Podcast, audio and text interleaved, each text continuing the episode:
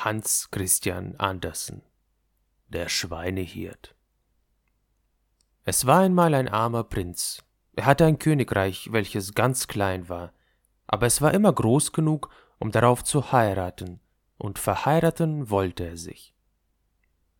Nun war es freilich etwas keck von ihm, dass er zur Tochter des Kaisers zu sagen wagte, Willst du mich haben? Aber er wagte es doch, denn sein Name war weit und breit berühmt, es gab hunderte von Prinzessinnen, die gern Ja gesagt hätten, aber ob sie es wohl tat? Nun, wir wollen sehen.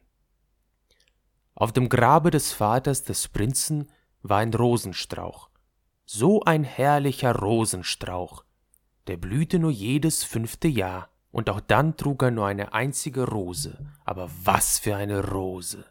Die duftete so süß, dass man alle seine Sorgen und seinen Kummer vergaß, wenn man daran roch. Und dann hatte eine Nachtigall, die konnte singen, als ob alle schönen Melodien in ihrer kleinen Kehle säßen. Diese Rose und diese Nachtigall sollte die Prinzessin haben, und deshalb wurden sie beide in große Silberbehälter gesetzt und so ihr zugesandt. Der Kaiser ließ sie vor sich her in den großen Saal tragen, wo die Prinzessin war und es kommt Besuch mit ihren Hofdamen spielte. Und als sie die großen Behälter mit den Geschenken darin erblickte, klatschte sie vor Freude in die Hände. Wenn es doch eine kleine Miezekatze wäre, sagte sie, aber da kam der Rosenstrauch mit den herrlichen Rosen hervor. Nein, wie ist die niedlich gemacht, sagten alle Hofdamen. Sie ist mehr als niedlich, sagte der Kaiser, sie ist charmant. Aber die Prinzessin befühlte sie, und da war sie nahe daran zu weinen. Pfui, Papa, sagte sie, sie ist nicht künstlich, sie ist natürlich. Pfui, sagten alle Hofdamen, sie ist natürlich. Lasst uns erst sehen, was in den anderen Behältern ist, ehe wir böse werden, meinte der Kaiser. Und da kam die Nachtigall heraus, sie sang so schön, dass man nicht gleich etwas Böses gegen sie vorzubringen wusste. Superbe, charmant, sagten die Hofdamen, denn sie plauderten alle Französisch, eine immer ärger als die andere. Wie der Vogel mich an die Spieldose der seligen Kaiserin erinnert, sagte ein alter Kavalier, ach ja, das ist ganz derselbe Ton, derselbe Vortrag. Ja, sagte der Kaiser, und dann weinte er wie ein kleines Kind. Es wird doch hoffentlich kein natürlicher sein, sagte die Prinzessin. Ja, es ist ein natürlicher Vogel, sagten die, welche ihn gebracht hatten. So lass den Vogel fliegen, sagte die Prinzessin, und sie wollte auf keine Weise gestatten, dass der Prinz käme. Aber der ließ sich nicht einschüchtern, er bemalte sich das Antlitz mit Braun und Schwarz, drückte die Mütze tief über den Kopf und klopfte an. Guten Tag, Kaiser, sagte er, könnte ich nicht hier auf dem Schlosse einen Dienst bekommen? Ja, sagte der Kaiser, es sind aber so sehr viele, die um Anstellung bitten, ich weiß daher nicht, ob es sich machen wird, ich werde aber an dich denken. Doch, da fällt mir eben ein, ich brauche jemanden, der die Schweine hüten kann, denn deren habe ich viele, sehr viele und der Prinz wurde angestellt als kaiserlicher Schweinehirt. Er bekam eine jämmerlich kleine Kammer unten beim Schweinekoben, und hier musste er bleiben. Aber den ganzen Tag saß er und arbeitete, und als es Abend war, hatte er einen niedlichen kleinen Topf gemacht. Rings um denselben waren Schellen, und sobald der Topf kochte, klingelten sie aufs Schönste und spielten die alte Melodie Ach du lieber Augustin, alles ist weg, weg, weg. Aber das Allerkünstlichste war doch, dass man, wenn man den Finger in den Dampf des Topfes hielt, sogleich riechen konnte, welche Speisen auf jedem Feuerherd in der Stadt zubereitet wurden. Das war wahrscheinlich etwas ganz anderes als die Rose. Nun kam die Prinzessin mit allen ihren Hofdamen daherspaziert, und als sie die Melodie hörte, blieb sie stehen und sah ganz erfreut aus, denn sie konnte auch Ach du lieber Augustin spielen, Es war das Einzige, was sie konnte, aber das spielte sie mit einem Finger. Das ist ja das, was ich kann, sagte sie. Es muss ein gebildeter Schweinehirt sein. Höre, geh hinunter und frage ihn, was das Instrument kostet. Und da musste eine der Hofdamen hinuntergehen, aber sie zog Holzpantoffeln an. Was willst du für den Topf haben? Fragte die Hofdame. Ich will zehn Küsse von der Prinzessin haben, sagte der Schweinehirt. Gott bewahre, sagte die Hofdame. Ja, für weniger tu ich es nicht, antwortete der Schweinehirt. Nun, was antwortete er? fragte die Prinzessin. Das mag ich gar nicht sagen, erwiderte die Hofdame. Ei, so kannst du es mir ins Ohr flüstern. Er ist unartig, sagte die Prinzessin, und dann ging sie. Aber als sie ein kleines Stück gegangen war, erklangen die Schellen so lieblich, Ach du lieber Augustin, alles ist weg, weg, weg.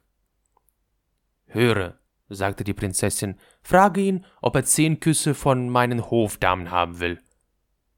Ich danke schön, sagte der Schweinehirt, zehn Küsse von der Prinzessin, oder ich behalte meinen Topf. Was ist das doch langweilig, sagte die Prinzessin, aber dann müsst ihr vor mir stehen, damit es niemand sieht. Und die Hofdamen stellten sich davor, und dann breiteten sie ihre Kleider aus, und da bekam der Schweinehirt zehn Küsse, und sie erhielt den Topf. Nun, das war eine Freude. Den ganzen Abend und den ganzen Tag musste der Topf kochen. Es gab nicht ein Feuerherd in der ganzen Stadt, von dem sie nicht wussten, was darauf gekocht wurde, sowohl beim Kammerherrn wie beim Schuhmacher. Die Hofdamen tanzten und klatschten in die Hände. Wir wissen, wer Grütze und Carbonade bekommt. Wie ist das doch interessant. Sehr interessant, sagte die Oberhofmeisterin. Ja, aber haltet reinen Mund, denn ich bin des Kaisers Tochter. Jawohl, das verstehe sich. Der Schweinehirt, das heißt der Prinz, aber sie wussten ja nicht anders, als dass er ein wirklicher Schweinehirt sei, ließ keinen Tag verstreichen, ohne etwas zu tun, und so machte eine Knarre. Wenn man die herumschwang, erklangen alle die Walzer, Hopser und Polkas, die man seit der Schaffung der Welt gekannt hat. Aber das ist ja superb, sagte die Prinzessin, indem sie vorbeiging. Ich habe nie eine schönere Komposition gehört. Höre, gehe hinein und frage ihn, was das Instrument kostet, aber ich küsse nicht wieder. Er will hundert Küsse von der Prinzessin haben, sagte die Hofdame, welche hineingegangen war, um zu fragen.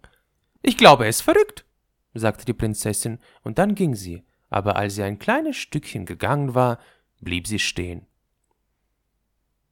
Man muss die Kunst aufmuntern, sagte sie. Ich bin des Kaisers Tochter. Sage ihm, er solle wie neulich zehn Küsse haben, den Rest kann er von meinen Hofdamen bekommen. Ach, aber wir tun es doch so ungern, sagten die Hofdamen. Das ist Geschwätz, sagte die Prinzessin, und wenn ich ihn küssen kann, so könnt ihr es auch. Bedenkt, ich gebe euch Kost und Lohn. Und nun mussten die Hofdamen wieder zu ihm hinein. Hundert Küsse von der Prinzessin, sagte er, oder jeder behält das seine. Ah, stellt euch davor, sagte sie alsdann und da stellten alle Hofdamen sich davor, und dann küsste er die Prinzessin. Was mag da wohl für ein Auflauf beim Schweinekoben sein? fragte der Kaiser, welcher auf den Balkon hinausgetreten war. Er rieb sich die Augen und setzte die Brille auf. Das sind ja die Hofdamen, die da ihr Wesen treiben. Ich werde wohl zu ihnen hinunter müssen. Und so zog er seine Pantoffeln hinten herauf, denn es waren Schuhe, die er niedergetreten hatte. Potzwetter, wie er sich sputete. Sobald er in den Hof hinunterkam, ging er ganz leise, und die Hofdamen hatten so viel damit zu tun, die Küsse zu zählen, damit es ehrlich zugehe, dass sie den Kaiser gar nicht bemerkten. Er hob sich auf die Zehen. Was ist das? Sagte er, als er sah, dass sie sich küssten, und dann schlug er sie mit seinen Pantoffeln an den Kopf gerade als der Schweinehirt den sechsundachtzigsten Kuss erhielt. Packt euch, sagte der Kaiser, denn er war böse.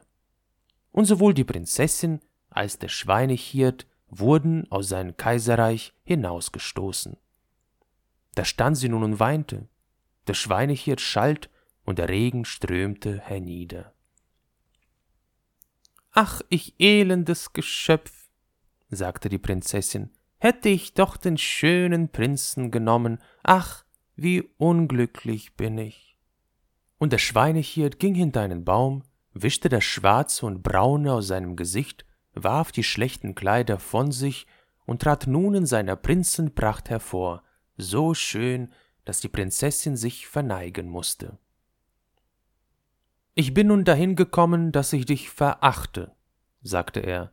Du wolltest keinen ehrlichen Prinzen haben, du verstandest dich nicht auf die Rose und die Nachtigall, aber den Schweinehirten konntest du für eine Spielerei küssen, das hast du nun dafür.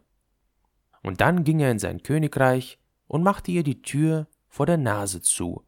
Da konnte sie draußen stehen und singen Ach du lieber Augustin, alles ist weg, weg, weg.